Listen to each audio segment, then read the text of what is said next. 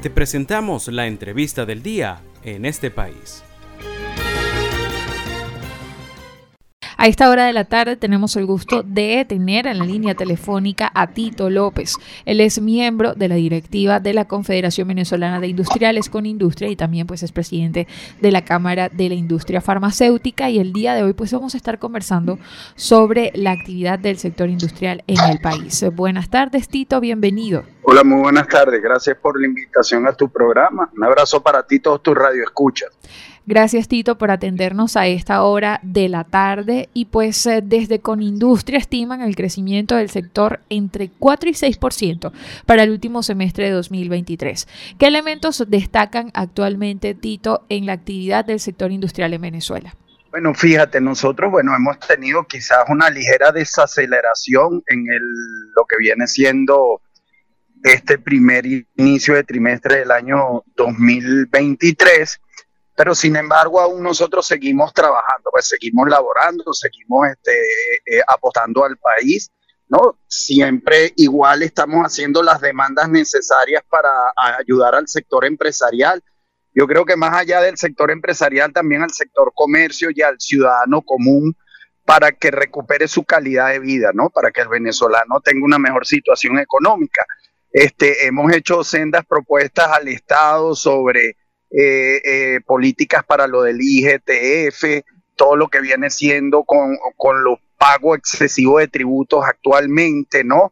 Eh, la competencia desleal que hay frente a la importación de productos que va en detrimento de la producción nacional, ¿ok? Y esto, bueno, evidentemente que nos pega y trae como consecuencia el que no podamos generar más número de empleo y evidentemente que los costos nuestros son muy superior a la importación de lo que viene siendo producto terminado como tal, ¿no?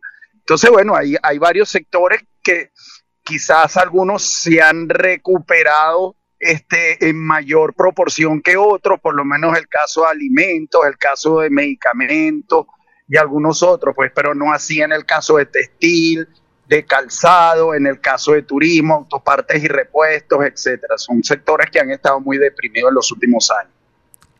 Tito, desde Conindustria, ¿cómo, cómo evalúan lo que ha sido esta medida del impuesto a las grandes transacciones financieras y cómo ha afectado al sector en el país?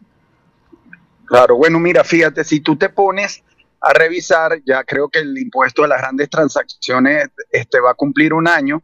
Evidentemente que eso es como una función de una bola de nieve, porque cuando tú vienes a ver si tú produces aquí, o sea, a nivel nacional, tú tienes quizás eh, eh, eh, más allá de pagar un 3%, se te puede elevar a un 18%, porque eso va a depender del tipo de material que usted utilice. Pues, por decir, si yo compro estuche, ahí de repente me pechan un 3%, más la materia prima otro 3%, más el resto de materiales 3% ya va a 9%, cuando vienes a ver es un 12%, evidentemente que impacta el costo de lo que vienen siendo los productos.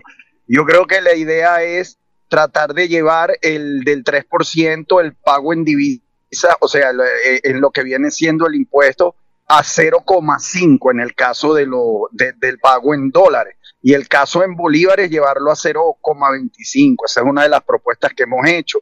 Y por la industria farmacéutica, la, la, la, apuesta sería a que los medicamentos no estén pechados con este 3%, de manera de abaratar un poco más este, los precios en este rubro. Pues. Muy bien, Tito. También desde Conindustria, ¿cómo han visto los efectos o si tienen algún porcentaje de cierres de establecimientos debido a estos altos impuestos relacionados con los servicios públicos? Bueno, mira, fíjate, bueno, sí, cuando tú sumas, evidentemente que los servicios públicos impactan también en la producción, aun cuando muchas empresas ya, bueno, se equiparon con plantas eléctricas, sobre todo en la industria farmacéutica, los servicios eh, eh, eh, es notorio que, impacta sobre la producción.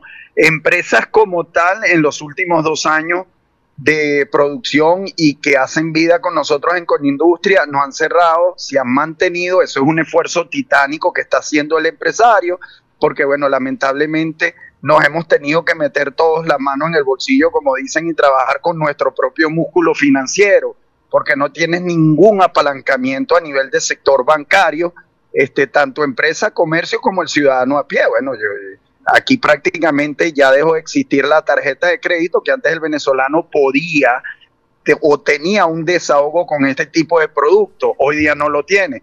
Entonces yo creo que, que, bueno, hay que hacer una serie de políticas públicas que vayan a ser dirigidas al sector y cuando revisas aguas abajo tienes el aumento también de lo que viene siendo la unidad tributaria de 0,49 bolívares. Estás hablando de 2.150% más, ¿no? Eso también habría que revisarlo. Pero en teoría, eh, empresas cerradas como tal, hasta ahora no me han reportado ninguna en los que hacen vida en el sector industrial en Conindustria. Oh. Muy bien, y le recordamos a nuestra audiencia que esta hora estamos conversando en este país con Tito López, él es miembro de la directiva de la Confederación Venezolana de Industriales con Industria y también pues es presidente de la Cámara de la Industria Farmacéutica CIFAR.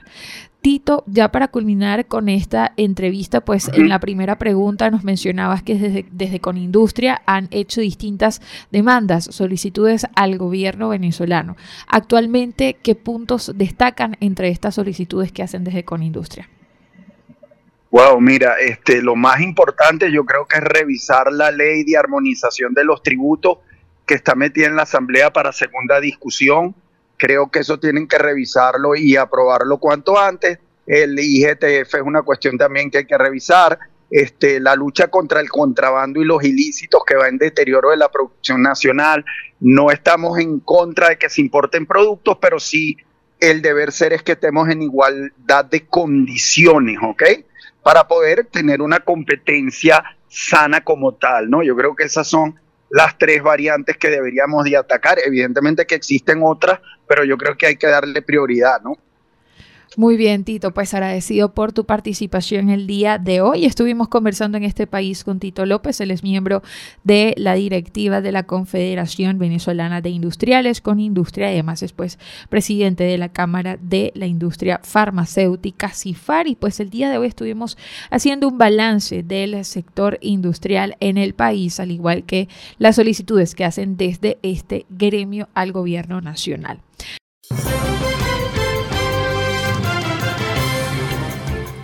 Esto fue la entrevista del día en este país. Para conocer más el programa, síguenos en nuestras cuentas en redes sociales. Estamos en Twitter e Instagram como arroba en este país radio y visita nuestra página web www.enestepais.info.